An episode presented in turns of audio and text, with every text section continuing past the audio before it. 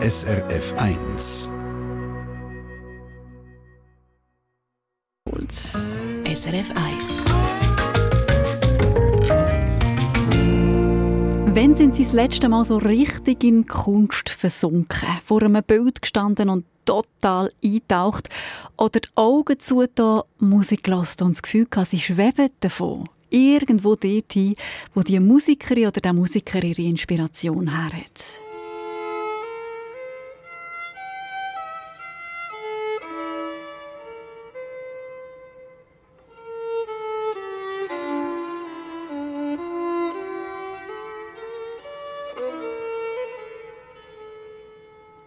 Aus der Natur, aus Naturreligion und Schamanismus vielleicht, woher die Gigerin sonst noch ihre Inspiration hat. Sie erzählt uns das und lässt uns nicht nur in ihre Gigenklänge, sondern eben auch in ihre Gedankenwelt reinlassen. Die Violonistin und Komponistin Helena Winkelmann im Interview in der nächsten halben Stunde.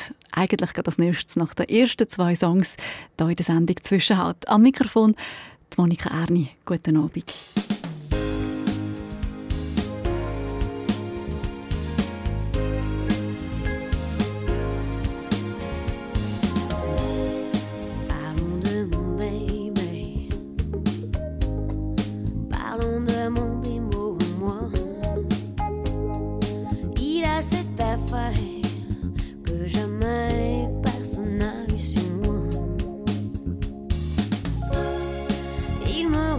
another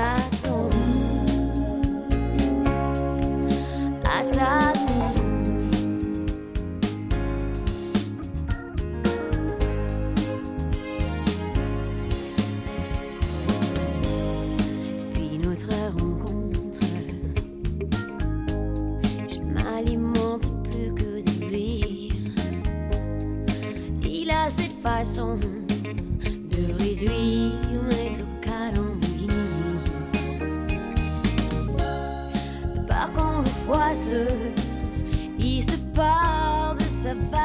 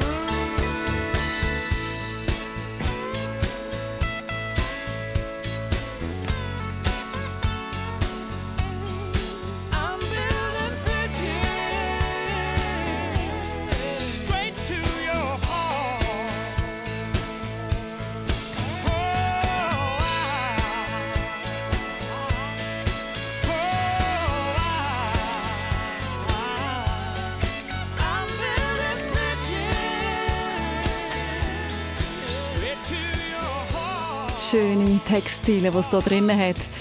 All this distance won't keep us apart. All die Distanz, die wird uns nicht über längere Zeit auseinanderhalten. Das sind Brooks und dann Sheryl Crow und der Vince Gill mit Building Bridges. Und wir sind mit der Sendung Zwischenhalt und haben jetzt von einer international gefragten Gigerin und Komponistin Helena Winkelmann. Musik ist für sie Ein und Alles, ob beim sauber musizieren oder beim Schreiben von Noten, beim Komponieren. Und dabei inspiriert sie auch immer wieder die Natur. Und Helena Winkelmann hat auch eine spirituelle Ader. Der Norbert Bischofberger hat die Musikerin in der Ostschweiz getroffen, dort, wo sie ursprünglich aufgewachsen ist.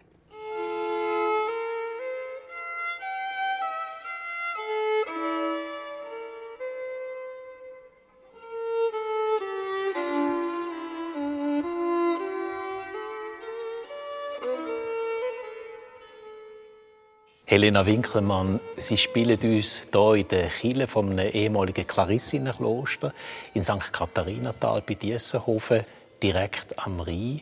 Was verbindet Sie mit dem Ort da?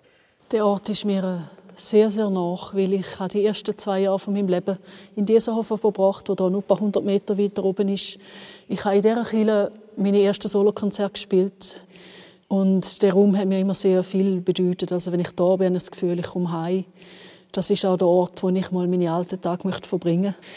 Ja, und ich finde einfach da gerade die Natur am Rhein ist unvergleichlich. Ich bin viel auf der Welt herumgekommen, aber so etwas Schönes wie da gibt es für mich kaum jemals wieder. Sie sind Musikerin und Komponistin. Als Musikerin spielen Sie, als Komponistin gehen Sie vor. Was machen Sie lieber? Ich mache beides gleich gern. Das Spielen hilft mir besser zu schreiben und das Schreiben hilft mir besser zu spielen. Ich habe lange das für mich selber so gesagt, okay, zum wirklich ein guter Spieler werden, habe ich anfangen zu komponieren, zum wirklich zu verstehen, was ich spiele. Und jetzt, nachdem ich so lange schreibe, habe ich gemerkt, dass ich eigentlich philosophisch und auch vielleicht im Sinne der Religion mehr für sich auch im Leben. Ich möchte mehr verstehen und habe sehr viel investiert auf dem Gebiet, um besser zu schreiben. Jetzt haben Sie die Religion erwähnt, oder? Die Rückbindung an etwas Unendliches, Spiritualität. Was ist das für Sie? Es ist für mich immer sehr, sehr essentiell gewesen. Vielleicht das Einzige, wo mir fast noch mehr ein Anliegen ist mit Musik. Und Musik ist so gigantisch, also das sagt viel. Ich bin eigentlich nicht getauft. Meine Eltern haben mir gesagt, du musst selber dich befassen und entscheiden in dem Leben. Und das ist eine so schwere Entscheidung. Ich habe die bis heute nicht als entweder oder fällen ich habe natürlich sehr viel vom Christentum mitbekommen, dadurch, dass ich in einem Kinderchor gesungen habe, sehr gut unter Edwin Filiger, der wirklich als Chorleiter von dem Feu hatte im Überfluss. Und das habe ich von ihm auch ein gelernt, das ganz drin in der Musik. Und dann nachher habe ich natürlich sehr viel Gottesdienst gespielt und ich habe sehr gern immer gespielt an Begräbnissen, an Hochzeiten. Man ist als Musiker auch Zeremonialist. Also man ist Teil von einer Zeremonie, wo die Leute hilft, einen Übergang im Leben zum Beispiel zu vollziehen. Musik hat für Sie, das spürt man, eine unglaubliche Kraft. Ist dort auch ein Stück Spiritualität für Sie drin? Es ist, ich würde sagen, fast nur das. Das Schöne ist eigentlich, dass Spiritualität für mich, also ich denke für alle, nicht im leeren Raum kann existieren. Es gibt ja auch ein christliches Zitat, das sagt, wenn zwei in meinem Namen zusammen sind, dann bin ich mitten unter ihnen. Sie interessieren sich ja für Naturreligionen, auch für Schamanismus. Was haben Sie dort entdeckt? Ich denke, alles das, was ich gelernt habe, auch bei diesen alten Völkern, die wirkliche Magie passiert in der Gruppe. Es gibt natürlich auch die Quests, wo man ganz allein geht, sich Fragestellungen stellen und wo man wirklich ganz tief in sich und in der Natur und mit dem Geist kommuniziert, um herauszufinden, was man zum Beispiel wirklich im Leben möchte machen, was die eigenen grössten Stärken sind, was, was die Aufgabe ist im Leben oder wie man gewisse Probleme löst. Das macht man allein.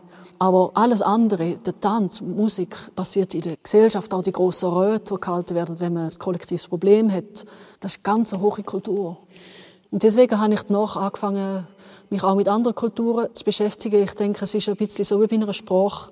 Wenn man verschiedene kulturelle Zugänge zur Spiritualität kennt, dann versteht man mehr so eine Art Kern von dem, was spirituell im Leben von einem Menschen ausmacht. Wie wenn man verschiedene Sprachen kann, versteht man auch mehr, was der Kern der Sprache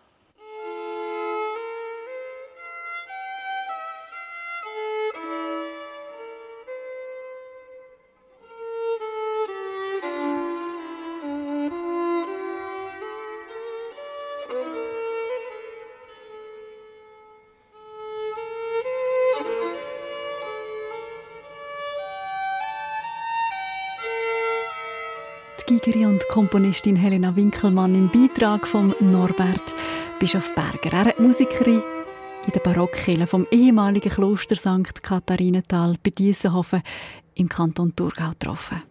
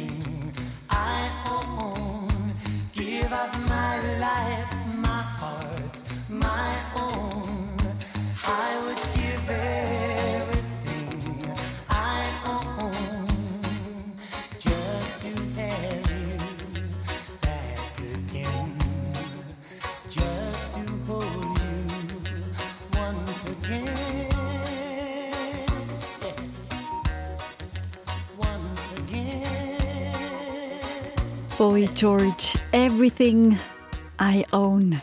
Und das muss ein unglaubliches Bild sein, wenn ein Kille brennt. Äh, so fest lodert, dass die Glocken im Turm oben schmelzen. Der unglaubliche Anblick hat es in der Nacht vom 19. auf den 20. Juli 1963, also vor 57 Jahren, gegeben. Und zwar zu Kreuzlingen im Kanton Thurgau. Dort hat nämlich die katholische Kirche St. Ulrich und Afra Lichterloh brennt. Und der Turm der ist ausbrennt, Glocken sind geschmolzen und runtergefallen. Und in den Jahren darauf ist dann natürlich äh, alles wieder aufgebaut worden. Ein Basilika mit einem prachtvollen Innenraum kann man heute sehen. Und das geschmolzene Metall, das hat man genommen von diesen Glocken und damit wieder neue Glocken gegossen. Sechs mit einem Totalgewicht von rund 14 Tonnen. Die hängen jetzt im Turm von der katholischen Kirche St. Ulrich und Afra. Es ist das schwerste Gelüt vom ganzen Kanton Thurgau.